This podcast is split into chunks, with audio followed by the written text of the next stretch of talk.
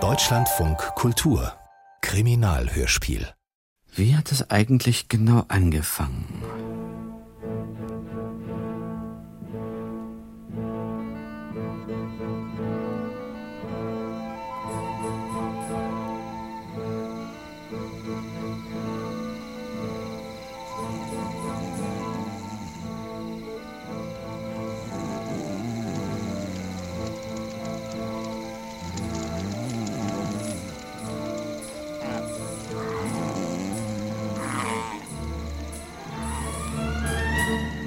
Hat es eigentlich genau angefangen?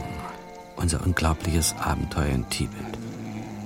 Der Fall, der in meinen Aufzeichnungen den Titel trägt Professor van Dusen und der schreckliche Schneemensch. Jedenfalls nicht mit dem schrecklichen Schneemenschen. Psst. Hä? Der kam erst später nach, dem Typ, der plötzlich in unserem Lager auftauchte. Hallo, Sie da. Mitten in der Wüste. Hören Sie mal, alter Knabe. Es war am Abend des 20. September 1905. Wir hatten gegessen, falls man das Essen nennen kann. Ziegeltee mit Fett und Gerstenmehl, wie jeden Abend. Und wie jeden Abend duftet es lieblich nach ranziger Jackbutter und angeschmorten Kamelfladen. Letztere pflegen die Mongolen als Brennmaterial zu benutzen. Der Professor arbeitete beim Schein der Butterlampe an seiner atomaren Strukturtheorie. Unsere mongolischen Führer dösten am Lagerfeuer und auch ich war am Eindämmern, als sich auf einmal dieser geheimnisvolle Typ bemerkbar machte. Aber wie setzt man die Masse in Beziehung zur Lichtgeschwindigkeit? Das ist doch das Problem. Hören Sie doch mal zu, alter Knabe. Nehmen Sind wir Sie nun wiederum die Professor? Energie. Was Pro- ist Professor. denn? Da will einer was von Ihnen. Hm? Da, da hinten, am Ginsterstrauch, der Mongole. Mongole? Hm, gewiss, die Kleidung, die Filzstiefel, der speckige Schafspelz. Ländlich sittlich, alter Knabe. Sie sehen auch nicht gerade aus, als ob Sie zum Ball gingen. Andererseits, äh, Ihr Englisch, Ihre Ausdrucksweise lassen an Oxford denken. Muss doch sehr bitten, alter Knabe. Cambridge, sei's Panier. Was ist? Sind Sie Van Dusen? Wenn ich vorstellen darf, Professor Dr. Dr. Dr. Augustus van Dusen, die Denkmaschine. Ja, ja, schon gut. In mir sehen Sie Hutchinson Hedge, Freund, Begleiter, Assistent des großen Wissenschaftlers und Amateurkriminologen. Und äh, wer sind Sie? Jedenfalls kein Mongole, alter Knabe. Sondern? Spielt doch keine Rolle, alter Knabe. Meinen Sie. Und was wollen Sie von uns? Kleiner Hinweis, alter Knabe. In aller Freundschaft. Machen Sie kehrt. Gehen Sie nicht nach Kumbum. Wie kommen Sie dazu? Lassen Sie sich warnen, alter Knabe. Es lauern Gefahren, es lauert der Tod, wie Willy Shakespeare so schön sagt. Oder war es jemand anders? Oh Gott, oh Gott. Egal. Und jetzt entschuldigen Sie mich, ich hab's eilig. Geheime Mission, Sie verstehen. Kein Wort, alter Knabe. Sie sind hinter mir her, wissen Sie? Ja, wer denn? Wie denn? Was denn? So long, alter Knabe. Und nicht nach Kumbum, klar? Höchst merkwürdig. Das kann man wohl sagen. Ähm, was meinen Sie, Professor? Vielleicht sollten wir wirklich umkehren. Mein lieber Hedge, seit nahezu zwei Monaten ziehen wir nun durch Asien. Über Flüsse und Gebirge, durch Steppen und Wüsten. Strapazen und Entbehrungen haben wir auf uns genommen. Und da wollen Sie kurz vor dem Ziel aufgeben, nur weil ein undurchsichtiger Charakter eine unverständliche Warnung geäußert hat. Ein Charakter, der nicht mal den Anstand aufwies, sich uns vorzustellen. Wenn Sie es so sehen. Besitzen Sie denn gar keinen wissenschaftlichen Ehrgeiz, gar keinen Forscherdrang? Ach, wissen Sie, Professor. Ist Ihnen denn nicht bewusst, was uns nur wenige Kilometer von diesem Lagerplatz entfernt erwartet? Ich natürlich weiß. Kum bum. Kum bum, mein lieber Hedge. Das größte Lama-Kloster in Osttibet. Mit unschätzbaren, einmaligen Studienobjekten. Mit dem vollständigen Fell eines jener rätselhaften Schneemenschen, die der Forschung bislang völlig unbekannt geblieben sind. Mit dem weithin berühmten heiligen Baum, auf dessen Blätter und Zweigen ohne menschliches Zutun, wie die Lamas behaupten, fromme Sprüche und Bilder Buddhas erscheinen. Ja, ja, weiß ich, Professor, weiß ich alles. In den letzten zwei Monaten haben Sie mir das jeden Abend erzählt. Und was das Wichtigste ist, Kumbum besitzt eine bedeutende medizinische Hochschule. Und dort, mein lieber Hedge, eröffnet sich mir die Möglichkeit, die Mysterien fernöstlicher Heilkunst sozusagen direkt an der Quelle zu studieren. Hören Sie mal, Professor. Klingt unheimlich, ne? Was ist das? Ein Wolf? gar keinen Fall, mein lieber Hedge. Und es ist auch kein Kamel, kein Jack, kein tibetanischer Wildesel. Tiger? Ach, reden Sie keinen Unsinn. Hier gibt es keine Tiger. Professor, unsere Leute, die zittern ja vor Angst. Dondok, was ist los? Chungoresu, das heißt Menschentier, pflegen die osttibetanischen Tanguten jenes mysteriöse Wesen zu bezeichnen, welches in Nepal Yeti genannt wird, den sogenannten schrecklichen Schneemenschen. Da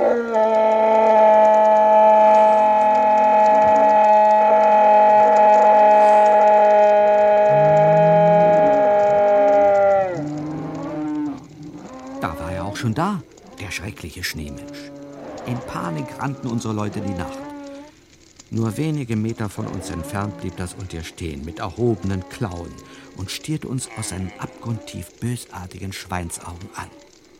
Soweit ich vor lauter Zähneklappern überhaupt was erkennen konnte, sah es aus wie eine überlebensgroße Kreuzung zwischen Gorilla und Orang-Utan.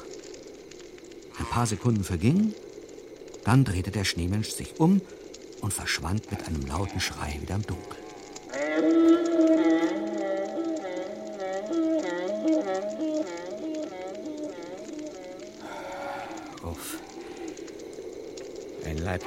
Schneemensch.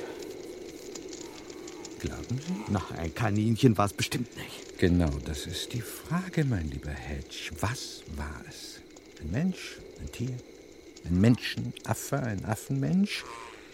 Im letzteren Fall müsste man die Kreatur als Anthropoides klassifizieren. Din Anthropoides asiaticus van Duseni. Was halten Sie davon, mein lieber Hedge? Wenn mir alles so egal wäre, Professor. Angesichts gewisser Diskrepanzen erschien eine solche Klassifizierung allerdings in hohem Maße zweifelhaft. Der Gang, die Haltung, ich weiß Ja, nicht. ja, kommen Sie wieder runter auf die Erde, Professor. Wir haben dringendere Probleme als Ihre wissenschaftliche Klassifizierung. Alle Kulis und Führer sind weggelaufen. Wir sitzen allein in der Wüste. Und was machen wir jetzt? Die Reise fortsetzen, was sonst? Für die kurze Strecke, die uns noch zurückzulegen bleibt, brauchen wir weder Führer noch Gefolge. Satteln Sie zwei Kamele. Beladen Sie ein weiteres Kamel mit dem unbedingt Notwendigen. Wenn Sie fertig sind, brechen wir auf. Unter dem unbedingt Notwendigen verstand der Professor nicht etwa meine Zigarrenkisten oder den schon stark zusammengeschmolzenen Whiskyvorrat, nein, sondern natürlich seine wissenschaftliche Ausrüstung. Cooley Hatch ackerte. Und als die Morgendämmerung einsetzte, ritten wir los. Wir ritten und ritten, die Sonne ging auf. Links lag China, rechts die Mongolei, vor uns Tibet. Und alles sah gleich aus, gelb und langweilig. Ich nickte ein bisschen ein.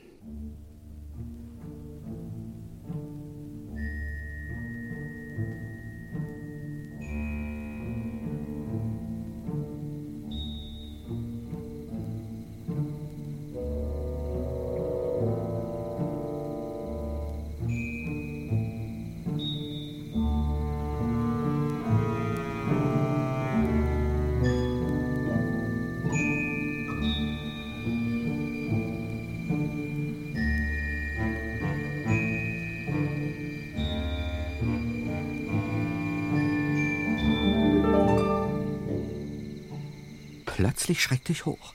Aus irgendeinem Grund hatte Van Dusen die Kamele angehalten. Was sagen Sie dazu, mein lieber Hedge? Was? Wo? Na, vor uns. Rechts neben dem Pfad.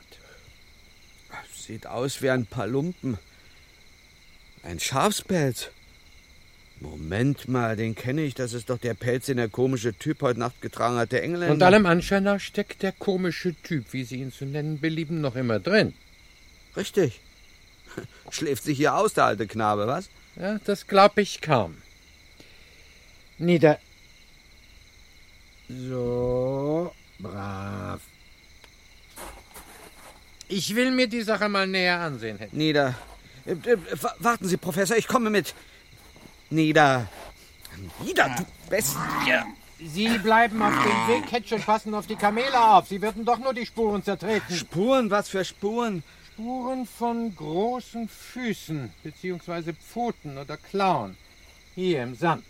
Der Schneemensch. Das erscheint nicht unmöglich.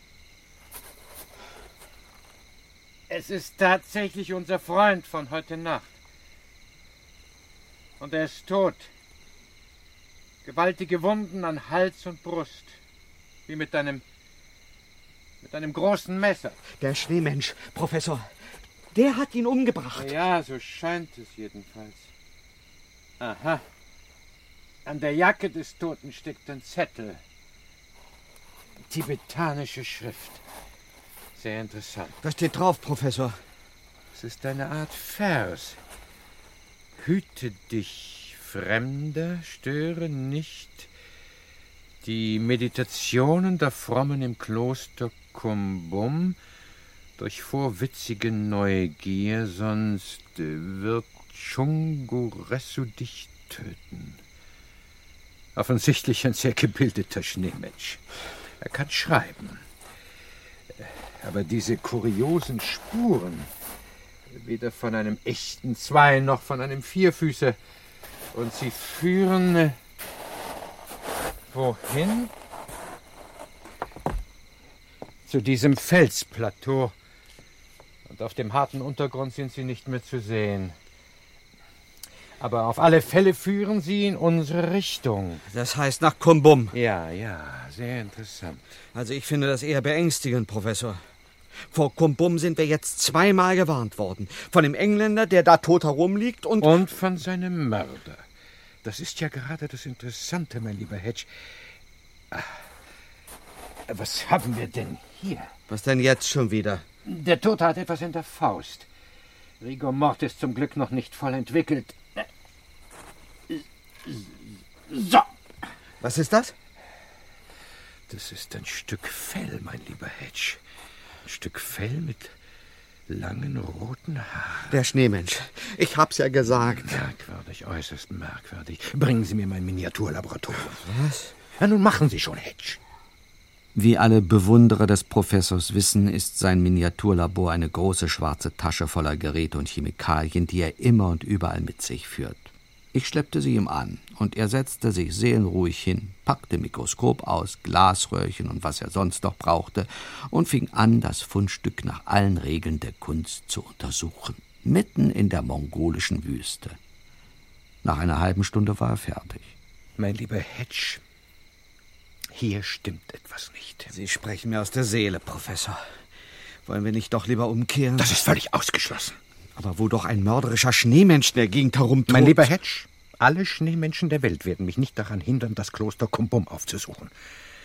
Das zoologische oder quasi zoologische Problem hat sich in ein kriminologisches verwandelt. Die Lösung des Rätsels werden wir in Kumbum und nur in Kumbum finden. Kommen Sie, auf die Kamel. Ein kriminologisches Problem natürlich. Da gab es kein Halten mehr für den größten Kriminologen aller Zeiten. Er trieb sein Kamel an und ich folgte. Nicht sehr begeistert. Aber was sollte ich tun? Wir hatten es nicht mehr weit. Nach einer knappen Stunde bogen wir um eine Felsecke. Und da lag es vor uns, unser Ziel. Das berühmte Lama-Kloster Kumbum.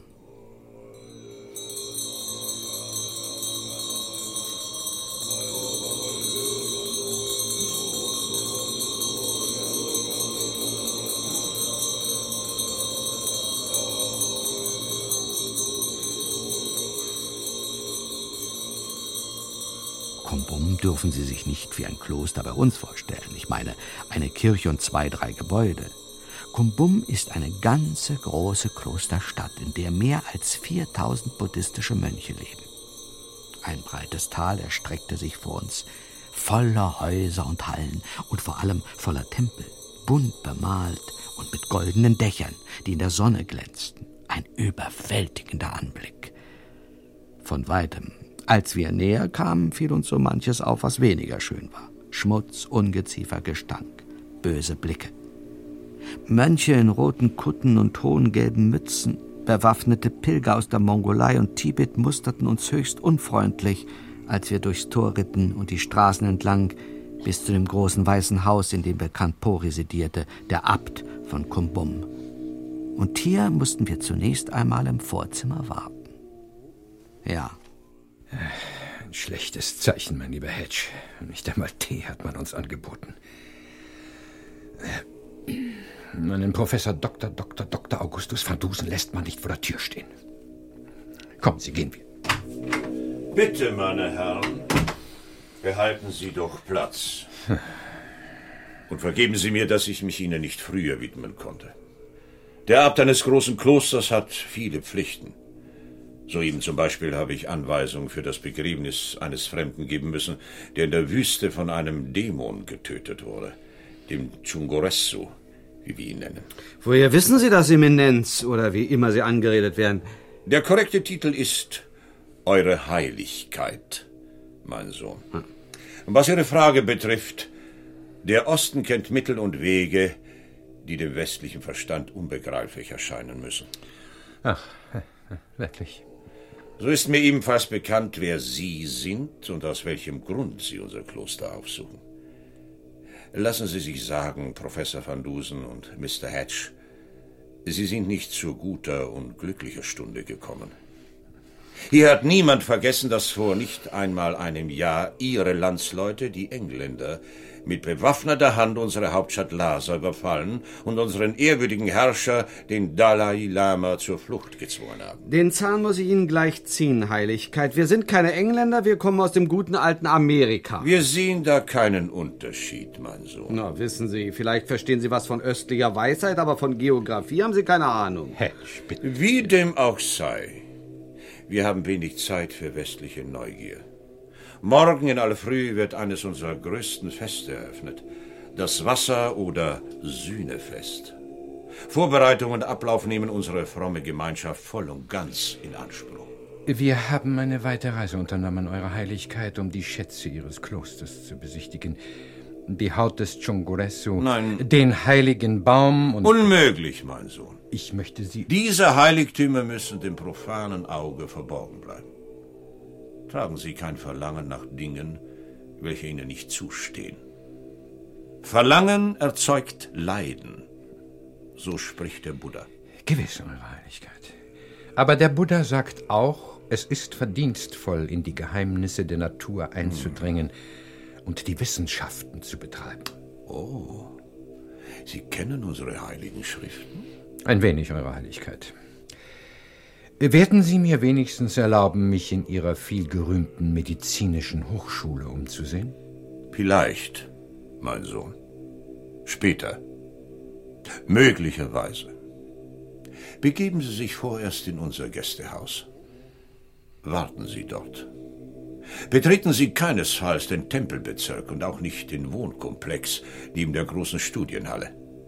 Dort leben heilige Männer, erleuchtete Inkarnationen des Buddha in frommer Meditation. Gehen Sie in Frieden. Om Mani Padme Hum. Om Mani Padme Hum. Schwarz gekleidete Polizeilamas führten uns durchs Kloster zum Gästehaus. Auf den Straßen war es inzwischen noch voller geworden. Anscheinend kamen immer mehr Pilger zum großen Fest. Alle waren bewaffnet. Alle wirkten finster und gespannt, als ob sie auf etwas warteten. Plötzlich blieb ich stehen, wie vom Schlag getroffen. Durch ein offenes Fenster sah ich in einem etwas abseits gelegenen Haus eine fast unglaubliche Szene. Unsere Führer trieben mich zwar gleich weiter, aber ich hatte genug gesehen. Faltenauge Hedge haben sie mich zu Hause in der Redaktion immer genannt. Ich konnte es kaum erwarten, bis ich mit dem Professor im Gästehaus war und die Lamas die Tür von außen zumachten. Professor, Sie können sich nicht vorstellen, was ich gerade gesehen habe. In dem Haus neben der Studienhalle. Leise, mein lieber Hedge. Hier haben die Wände oben. Ja, ja. Sie meinen in dem Wohnkomplex, den der Abt uns strikt verboten? Genau, Professor. Ein Fenster stand auf und im Zimmer an einem Tisch saß der Dalai Lama. Der Dalai Lama? Sind Sie sicher? Ganz sicher. Sein Bild war doch in allen Zeitungen vor einem Jahr, als die Engländer in Lhasa einmarschiert sind. Unverkennbar die großen Ohren, der lange, dünne Schnurrbart. Der Dalai Lama in Kombom. Das ist eine Story. Wenn ich nur irgendwie an einen Telegraphen kommen könnte. Tja, das nächste Telegrafenbüro, mein lieber Hedge, befindet sich in Shanghai. Etwa 2000 Kilometer von hier entfernt. Und der Dalai Lama war nicht allein. Er sprach mit einem Weißen. Was Sie nicht sagen.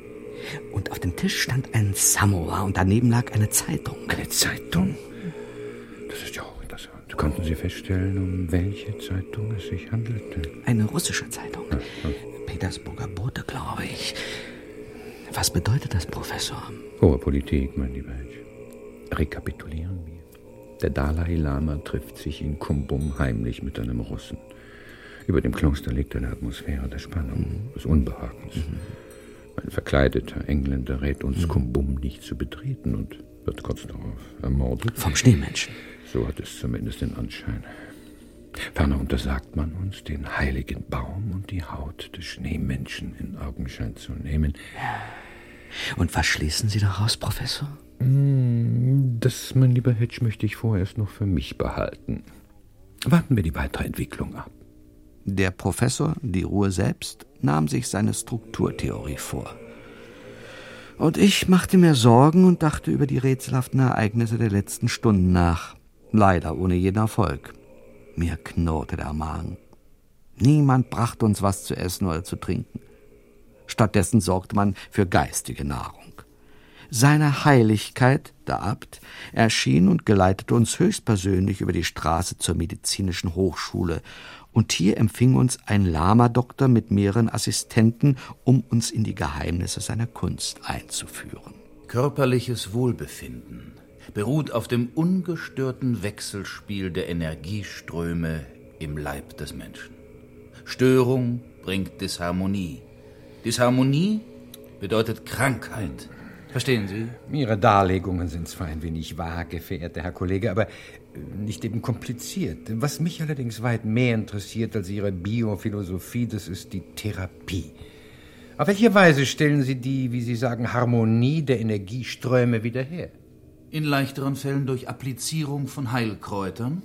Hm, lobenswert. Des Weiteren verschreiben wir gern mit Gebeten beschriebene Papierstreifen zur inneren Anwendung Erstaunlich. oder auch Pillen aus den geschabten Knochen heiliger Lamas. Und das hilft? Westliche Skepsis wird niemals die Kraft des Glaubens begreifen können.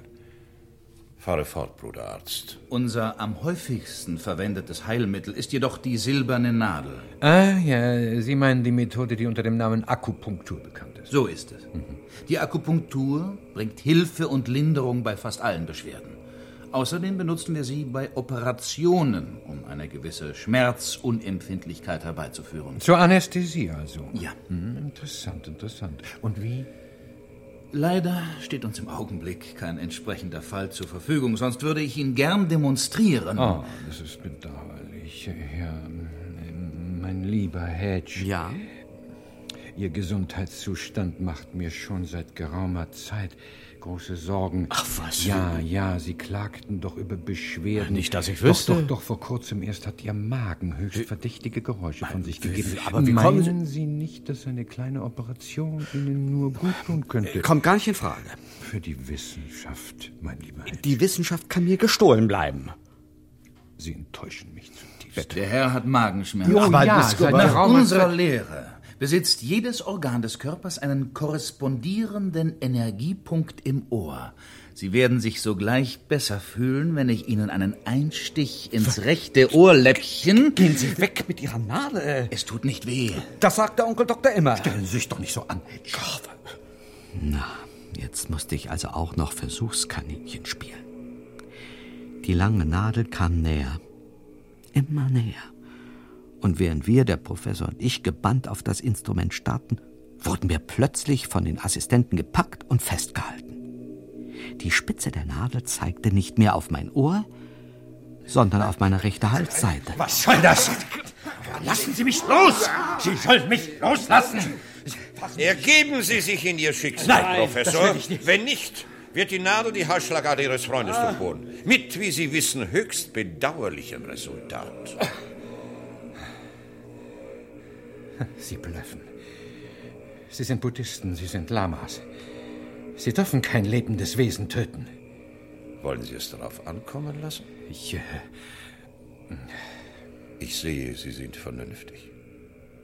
Fessel die beiden. Und dann, ihr kennt euren Auftrag. Sie waren neugierig, meine Herren. Zu neugierig. Sie haben gesehen, was Sie nicht sehen durften. Sie sind eine Gefahr unseren großen Plan. Wir sind gezwungen, uns ihrer zu entledigen. Leben Sie wohl, meine Herren, in der kurzen Zeit, die Ihnen noch zu leben vergönnt ist. An Händen und Füßen gefesselt wurden wir wie Kartoffelsäcke auf Kamele geladen, und dann ging's im Galopp aus dem Kloster über Stock und Stein, bis wir schließlich irgendwo in der Wildnis hielten. Unsere Begleiter warfen uns von den Kamelen in den Sand und ritten ohne ein Wort von dann.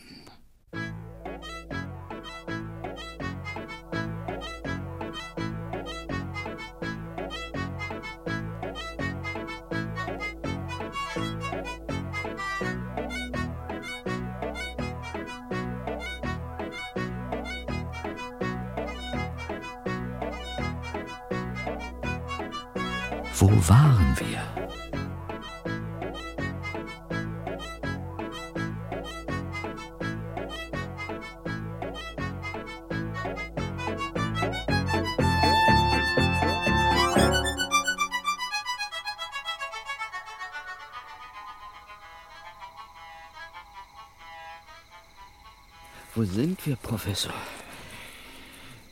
Lassen Sie mal sehen, Hedge. Wir befinden uns auf einem Hochplateau mit Wüstencharakter.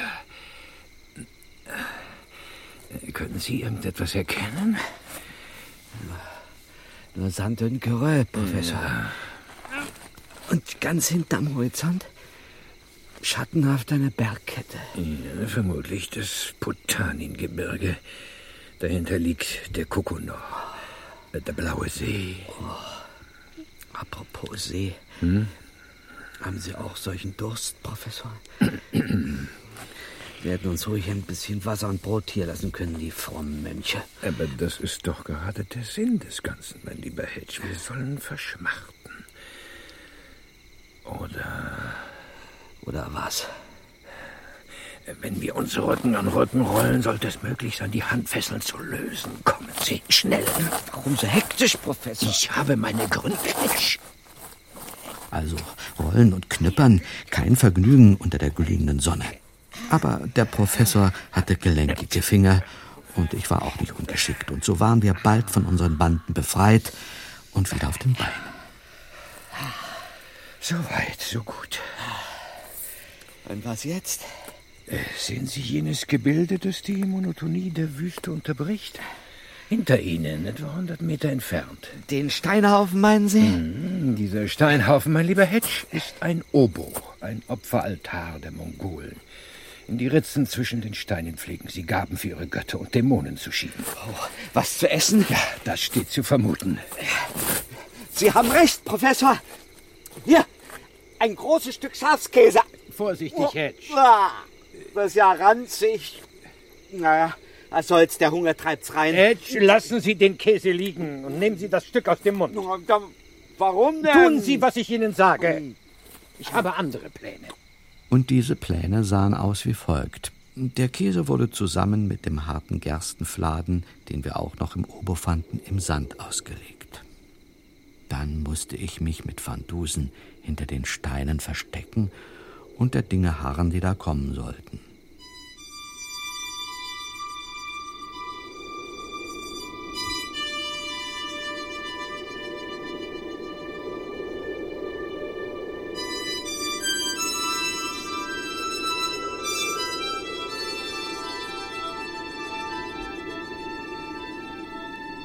Zunächst kam nichts, ausgenommen die Abenddämmerung.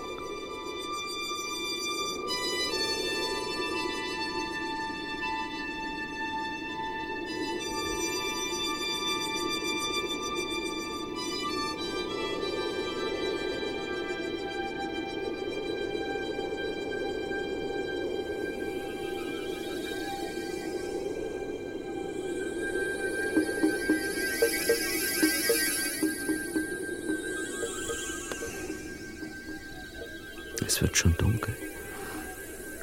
Wollen Sie mir nicht endlich sagen, was Sie vorhaben, Professor? Da, sehen Sie? Da kommt es. Was? Wo? Ach, das Kamel. Ja und? Ein wildes Kamel. Camelus Bactrianus ferus, wie es diese Landstriche zu bevölkern pflegt. Ich wusste es. Die Spuren im Sand waren nicht zu übersehen. Es wird sich, angelockt vom Duft der ausgelegten Speisen, nähern und dann. Ja? Dann fangen wir es ein. Was wollen Sie denn mit einem Kamel? Worte zu einem Wilden, das beißt doch. Beruhigen Sie sich, mein lieber Hedge.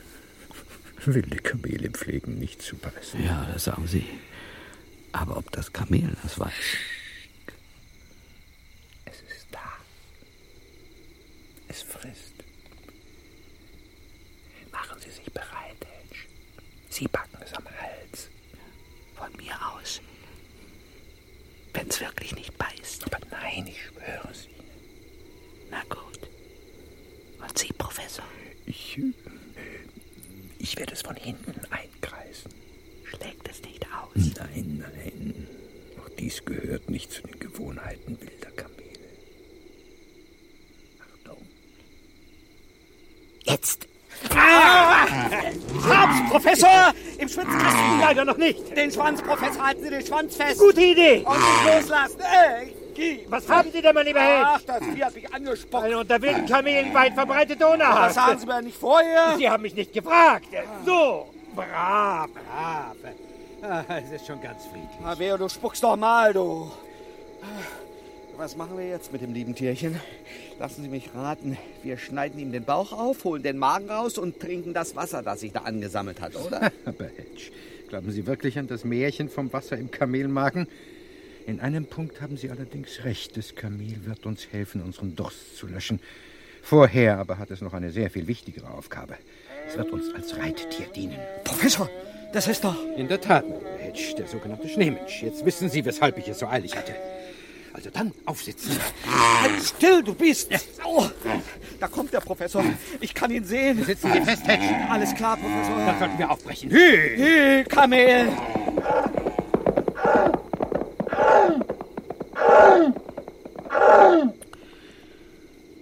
Ein paar Sekunden später und er hätte uns erwischt. Jetzt stand er neben dem Obo und drohte uns wie ein Mensch mit der Faust, als wir auf unserem edlen Wüstenschiff davon galoppierten. Wir hatten nicht lange Gelegenheit, ihn zu beobachten. Das Tier wurde immer schneller. Wir klammerten uns an Buckel und Zotteln und wurden kräftig durchgeschüttelt. Die Schnelligkeit des Tieres ist ein gutes Zeichen, mein lieber Hedge. Auch unser zweites Problem wird sich bald lösen. Zweites Problem, wieso? Das erste war der sogenannte Schneemensch. Ihm sind wir entkommen. Nun werden wir in Kürze auch unseren Durst löschen können. Wilde Kamele pflegen des Abends zu trinken. Sehen Sie, vor uns. Vor uns, im Dämmerlicht nur schwer zu erkennen, lag ein Teich. Unser Kamel warf uns ab und stürzte sich gierig ins Wasser. Wir beide legten uns bäuchlings ans Ufer. Ja, auch der große Professor van Dusen. Und tranken und tranken und tranken. So, nun ist es genug, Hedge. Hören Sie auf.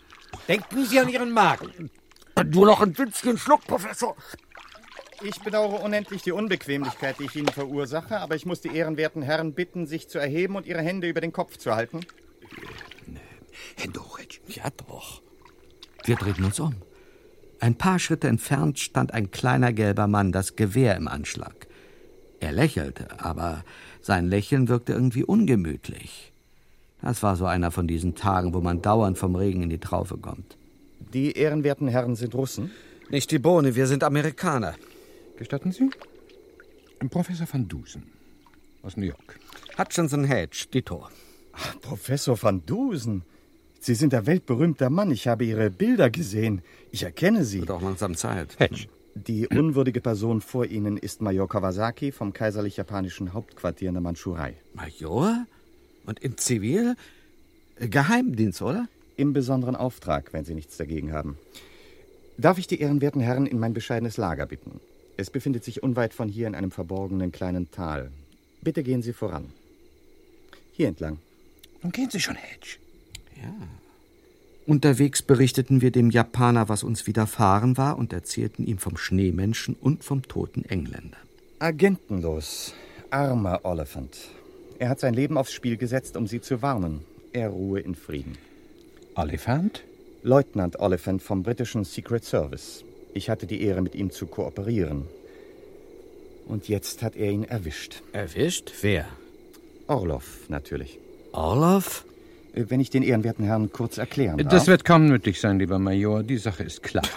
Meine Beobachtungen und Schlussfolgerungen, die aktuelle politische Situation. Denken Sie doch auch mal an mich, Professor. Ich könnte eine Erklärung gut gebrauchen. Und die Hörer vermutlich auch. Nun gut. Also passen Sie auf, Hedge. Seit Jahrzehnten bemüht sich das russische Reich, in Zentralasien festen Fuß zu fassen. Dabei hat es vor kurzem zwei Rückschläge erlitten. In West-Tibet sind die Engländer einmarschiert. Und wir Japaner haben die Russen aus der Mandschurei hinausgeworfen. Banzai. Also versuchen Sie es anderswo. In Osttibet, in der Mongolei. Es ist Ihnen gelungen, den Dalai Lama und die ihm unterstehenden Klöster zu gewinnen. Russische Truppen stehen an der Grenze Sibiriens bereit. Einer ihrer fähigsten Agenten, Oberst Orlov aus St. Petersburg, hält sich seit geraumer Zeit im Kloster Kumbum auf und bereitet einen Aufstand vor. Dadurch will Russland sich große Gebiete aneignen, die jetzt China unterstehen. Das Signal zum Aufstand wird, wie ich annehme, morgen früh gegeben, beim Beginn des Wasserfestes. Ja, das denke ich auch. Vermutlich wird der Abt ein Wunder inszenieren, um die vielen tausend Pilger aufzuhetzen, die sich im Kloster versammelt haben. Na, alles klar, Hedge. Ja, ja, ja. Im, Im Großen und Ganzen schon. Aber was ist mit dem Schneemenschen? Aber Hedge. Ich bitte den ehrenwerten Herrn, uns nicht mit unwichtigen, längst geklärten Einzelheiten aufzuhalten. Also unwichtig finde ich immer nicht. Ne? Hedge. Ein Wunder. Natürlich. Der heilige Baum. Ich muss dringend General Chao informieren, den chinesischen Gouverneur in Xining Fu. Er, Leutnant Oliphant, er ruhe in Frieden und meine unwürdige Person haben in diesem Fall von Anfang an eng zusammengearbeitet. Als Vertreter der drei Staaten, die ein russisches Vordringen in Asien auf keinen Fall dulden können. Mit einer Vorausabteilung könnte General Chao schon morgen Vormittag in Kumbum eintreffen. Unmöglich, Major. Es sind mindestens 40 Kilometer bis Xiningfu. Sie vergessen die moderne Technik, Professor. Wenn die ehrenwerten Herren nun um diesen Felsvorsprung treten würden. Bitte sehr. Mein Lager. Dann gehen Sie doch, Hedge. Ja, ja, ja. Aber das ist doch Ein Automobil. ein Automobil in der mongolischen Wüste. In diesem Automobil werde ich mich nach Sining Fu begeben. Die ehrenwerten Herren bleiben derweilen am besten hier versteckt und warten ab, bis die Luft rein ist. Äh, Das glaube ich nicht, Major. Uns als Amerikaner geht Ihre Auseinandersetzung im Herzen Asiens zwar nichts an. So, die Brüder wollten uns umbringen. In der Tat, mein lieber Insofern besteht ein gewisses persönliches Interesse. Also. Aber davon ganz abgesehen. Kein Kulturmensch kann unbeteiligt bleiben, wenn das Reich der Knute sich immer weiter ausbreitet. Recht haben Sie, Professor. Erinnern Sie sich noch an unser Abenteuer in St. Petersburg letztes Jahr? Diese Affäre, mein lieber Hedge, wird mir stets unvergesslich bleiben. Aus allen angeführten Gründen sehe ich mich veranlasst, ins Kloster Kumbum zurückzukehren. Äh, Natürlich mit Ihnen, mein lieber Hedge. Was? Ich auch? Muss das sein? Ich bestehe darauf. Was wäre ich ohne Sie? Vielen Dank, Professor. Ich brauche Sie für die gröbere Arbeit. Stecken Sie eine elektrische Taschenlampe zu sich, Stricke, Knebel, eine Pistole und einen kräftigen Knüppel. Major Kawasaki wird Ihnen zweifellos gern mit diesen wichtigen Utensilien aushelfen. Das tat der Major und er stellt uns auch aus seinem Fundus zwei Mönchskostüme zur Verfügung. Mützen, Kutten und Umhänge. Alles schön speckig. Ich protestierte, aber das half natürlich nichts. In kurzer Zeit waren der Professor und ich in zwei lieblich duftende, täuschend echte buddhistische Lamas verwandelt. Darf ich mir die Frage erlauben, Professor van Dusen, was Sie im Kloster Kumbum zu unternehmen gedenken? Kurz gesagt, mein lieber Major, ich habe vor, den Plänen von Orlov und Konsorten die Basis zu entziehen. Ah, gut. Dazu fehlt mir allerdings noch eine wichtige Zutat, ein ähm, ätzender Stoff, eine Säure oder dergleichen. Sie haben nicht zufällig ein wenig Salz oder Schwefelsäure bei sich, Major? Ich bedauere sehr. Leider musste ich mein Miniaturlaboratorium im Kloster zurücklassen. Aha, wie ich sehe, Major, sind Sie im Besitz einer fotografischen Ausrüstung. Äh, dazu gehört doch, wenn ich mich nicht irre, Argentum nitricum.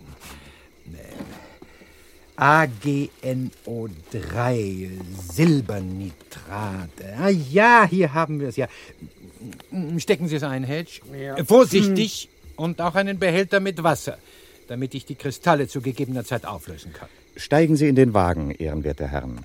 Es wird mir ein Vergnügen sein, Sie unterwegs in der Nähe des Klosters abzusetzen. Ausgezeichnet, mein lieber Major. Starten Sie.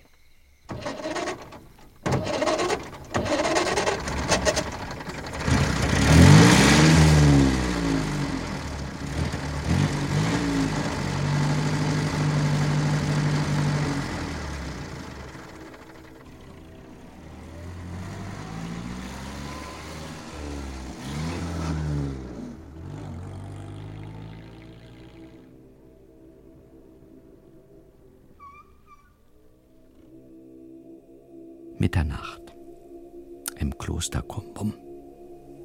In einigen wenigen Fenstern Licht. Fromme Brüder bei nächtlicher Meditation. Ruhe und Frieden. Da, eine Bewegung. Zwei Mönche wandeln die Straße entlang. Der eine groß und nervös, der zweite klein und von eiserner Ruhe. Nur ruhig, mein lieber Hedge. Den Kopf nach unten. Ein Fuß vor den anderen. So ist es gut. Aber wenn mich einer anspricht. Dann sagen Sie einfach Om Mani Padme Hum. Was? Das werden Sie ja wohl können. Om Mani Padme Hum. Sehr schön. Om Mani Padme Hum. Sehr schön. Halt! Wir sind da. Bei dem Gebäude vor uns, mein lieber Hedge, handelt es sich um den Huase-Tempel. In seinem Innenhof befindet sich der heilige Baum. Und vor seinem Tor befindet sich ein Wächter. Das war zu erwarten. Nehmen Sie sich seiner an. Ich? Natürlich, dafür habe ich Sie mitgenommen. Ja, und wie? Ich würde einen kräftigen Wink auf den Hinterkopf vorschlagen. Mit Ihrem Knüppel. Nur zu. Na, dann. Om Mani Padme Hum. Om Mani Padme Hum. Bumm. Oh! Da liegt er lang und brummt nicht mehr. Alles klar, Professor. Ausgezeichnet, mein lieber Hedge. Fesseln Sie ihn. Geben Sie mir so lange Pistole, Knüppel und Lampe. Und natürlich Silbernitrat nebst Wasserbehälter. Und dann warten Sie hier und achten darauf, dass niemand mich stört. Damit verschwand der Professor im Innenhof. Ich stand Schmiere. Etwa eine Stunde lang. Dann kam er zurück. Wie es aussah, sehr zufrieden. Silbernitrat, mein lieber Hedge, ist ein wunderbares Ätzmittel. Punkt 1 wäre erledigt. Jetzt. Haben Sie den Mann denn nicht geknebelt? Davon haben Sie nichts gesagt, Professor. Idiot, holen Sie es sofort nach. Zu Hilfe, Brüder! Zu Hilfe! Langnasige Barbaren, Tempelschänder! Zu Hilfe! Zu spät, laufen Sie, Hedge. Schlagen Sie sich durch. Ja, und Sie, Professor? Von mir, mein lieber Hedge, liegt noch eine höchst wichtige Aufgabe. Machen Sie es gut! Leicht gesagt. Der Wächter brüllte das ganze Kloster zusammen. Von allen Seiten kamen Lamas mit Fackeln. Ich hielt mir den Umhang vors Gesicht und sah zu, dass ich mich in eine ruhige Ecke verdrückte. Und da holte ich Luft und sah mich um. Den Professor hatte ich verloren, oder er mich, wie Sie wollen. Was jetzt? Abwarten und Tee trinken? Letzteres ging nicht, mangels Masse. Und ersteres war auch nicht möglich, weil bewaffnete Polizeilamas die ganze Gegend absuchten. Auf der Straße konnte ich nicht bleiben. Hinter mir war eine Tür. Ich machte sie vorsichtig auf. Niemand drin. Offenbar eine Art Lagerraum, soweit ich erkennen konnte. Als Versteck ganz brauchbar. Ich machte es mir auf einem Stapel von Kleidern bequem. Machte mir ein paar Sorgen um mich und vor allem um den Professor. Und dann bin ich wohl eingeschlafen.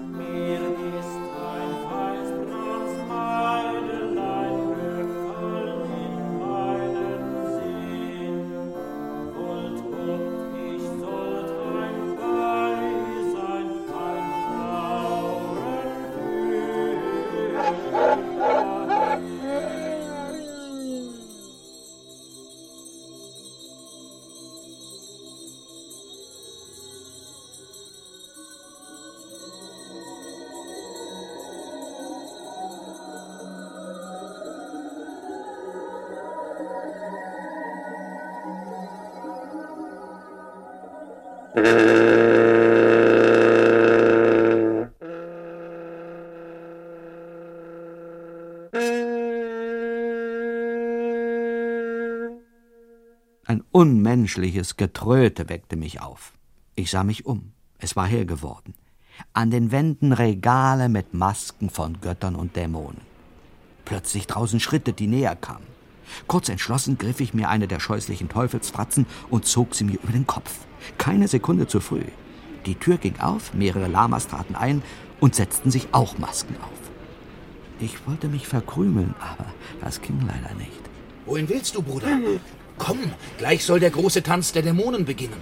Und dann wird unser Abt das Wasserfest eröffnen und dem versammelten Volk das Wunder des heiligen Baumes erweisen, wie er es verheißen hat. Omani Padme Hum. Omani Padme Hum. Im Gänsemarsch zogen wir durch die Straßen zu dem großen Platz, an dem die Tempel lagen.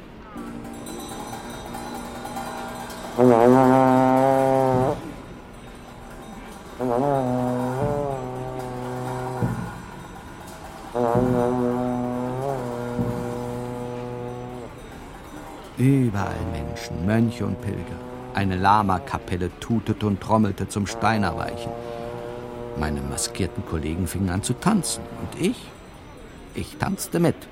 Fragen Sie in jedem besseren New Yorker Salon. Hutchinson Hedge ist ein begabter und vielbegehrter Tänzer.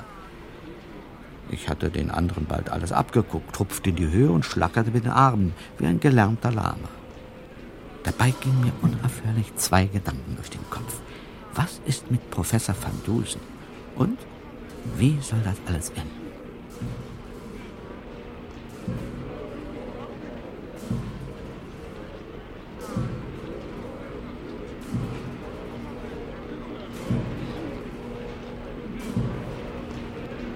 Plötzlich brach die Musik ab. Der Abt auf dem Balkon des größten Tempels hob die Hand.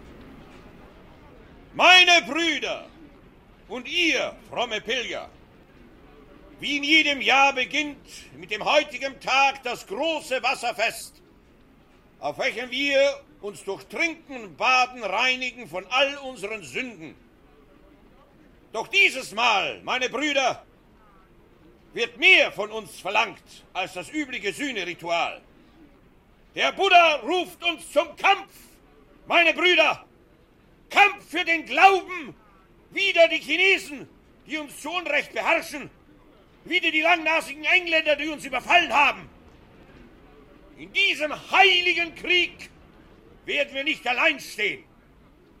Der weiße Zar der Oros hoch im Norden wird uns Krieger senden um uns zu helfen, das Reich der wahren Lehre auszubreiten. Durch ein Zeichen hat der Buddha uns seinen Willen kundgetan.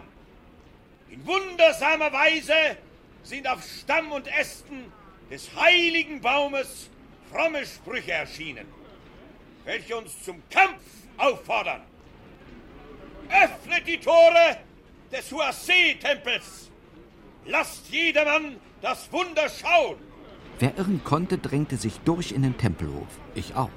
Natürlich hatte ich meine Maske aufbehalten. Aber der heilige Baum, ein ziemlich mickriges Gewächs übrigens, war eine Enttäuschung. Keine Sprüche, keine Aufstandsparolen, nur nacktes, helles Holz. Ich dachte an Van Dusen und an das ätzende Silbernitrat. Die Menge wurde unruhig. Der Abt war sichtlich nervös. Du hast nicht die Wahrheit gesprochen, Vater Abt. Der heilige Baum schweigt. Und dennoch werden wir den Kampf ziehen. Dies sage nicht nur ich, dies sagt auch unser erhabener Herrscher, die göttliche Inkarnation des Buddha, der Dalai Lama. Er weilt hier unter uns. Er wird jetzt heraustreten und zu uns sprechen.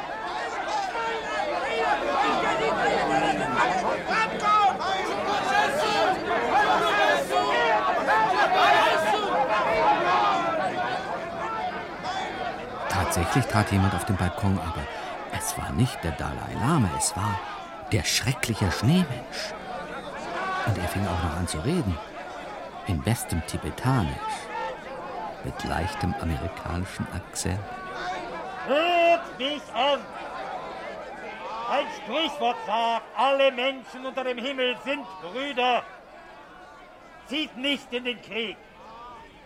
Haltet euch fern von den Streitigkeiten anderer Völker. Warum sollt ihr euer Blut vergießen für den Zaren der Russen und seinen Ehrgeiz? Feiert euer Fest und dann geht friedlich nach Hause. Hört nicht auf ihn! Er ist nicht der Chumoresso. Er ist ein Betrüger, ein langnasiger Barbar aus dem Westen, der sich bei uns eingeschlichen hat. Seht her! Damit zerrte der Abt an den langen roten Zotteln, die vom Kopf des Schneemenschen herunterhingen. Der Kopf ging ab und darunter, Sie haben ihn sicher schon an der Stimme erkannt, erschien Professor van Dusen. Alle auf dem Platz, ich eingeschlossen, waren sprachlos. Die Geschichte wurde immer verrückter. Ganz recht. Ich bin nicht der Chungoresu. Es gibt überhaupt keinen Chungoresu. Lüge! Wer hat denn erst vor zwei Nächten den vorwitzigen Engländer getötet? Das war kein Chungoresu, das war ein Mensch, der in diesem Feld steckte, so wie ich jetzt darin stecke. Sein Name Oberst Orlov vom russischen Generalstab. Woher wollen Sie das wissen? Logik, mein lieber Abt. Logik und Analyse. In dem Feld konnte kein Lama stecken. Denn was man auch gegen Sie und Ihre Mönche sagen kann, Sie halten das Gebot Ihres Ordens, kein Leben zu vernichten.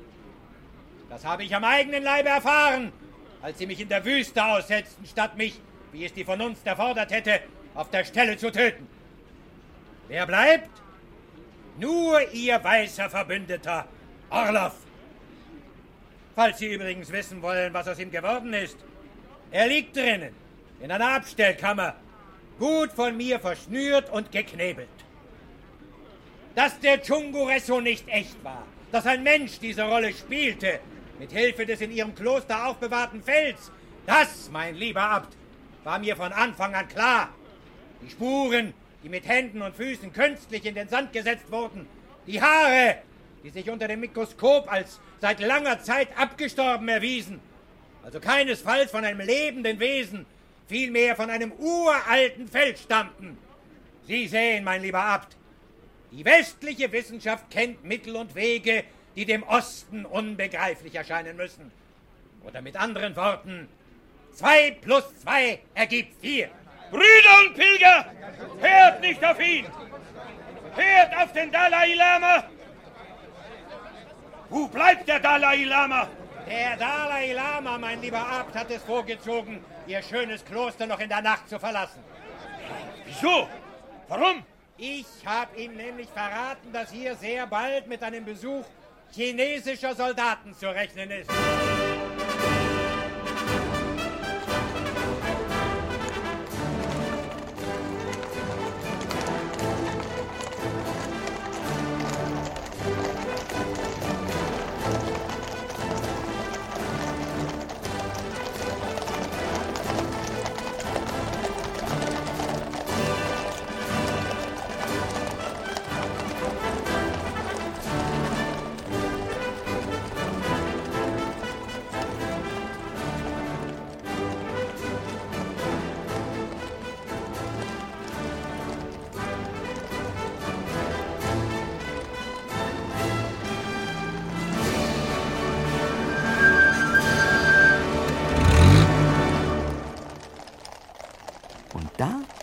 Genau aufs Stichwort, ritt eine Schwadron chinesischer Kavallerie ein, angeführt von Major Kawasaki in seinem Knatterautomobil. Die Menge blieb starr und stumm. Es hatte schon zu viele Überraschungen gegeben. Ganze Schwadron! Halt! Niemand rührt sich von der Stelle! Professor van Dusen, was machen Sie denn in diesem Aufzug? Später, später, mein lieber Major. Hedge! Hedge, wo stecken Sie? Ja, Professor! Wo? Wo denn? Ich sehe Sie nicht. Entschuldigung, die Maske! So, da sind Sie. Ich freue mich, Sie wiederzusehen. ganz meinerseits, Professor. Kommen Sie, helfen Sie mir mal aus dem Fell. Nun machen Sie also, schon. Ja, es geht nicht so schnell. Gott sei Dank. Die Welt war wieder in Ordnung. Die Menge zerstreute sich verwirrt und fassungslos. Der Abt und Orloff, der mörderische falsche Schneemensch, verschwanden in chinesischen Kerken. Man hat nie wieder etwas von ihnen gehört. Wir blieben noch ein paar Tage im Kloster unter militärischem Schutz. Sie glauben doch wohl nicht, dass der Professor sich durch unser gefährliches Abenteuer von seinem ursprünglichen Vorhaben abhalten ließ. Nein, er studierte die Akupunktur. Gott sei Dank nicht mit mir als Versuchskaninchen. Insofern Ende gut, alles gut.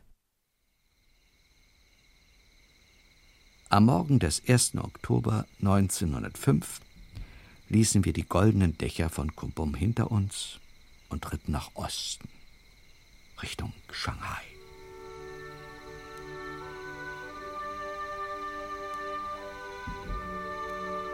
Unter uns, mein lieber Hedge, ich bin ein wenig enttäuscht vom geheimnisvollen Tibet. Die Akupunktur, nun ja, nicht uninteressant. Aber was man uns sonst zu bieten hatte, einen frommen Abt im Sold der Russen, ein falsches Wunder. Und einen noch falscheren Schneemenschen. Om Mani Padme Humbug, sozusagen. Apropos Schneemensch.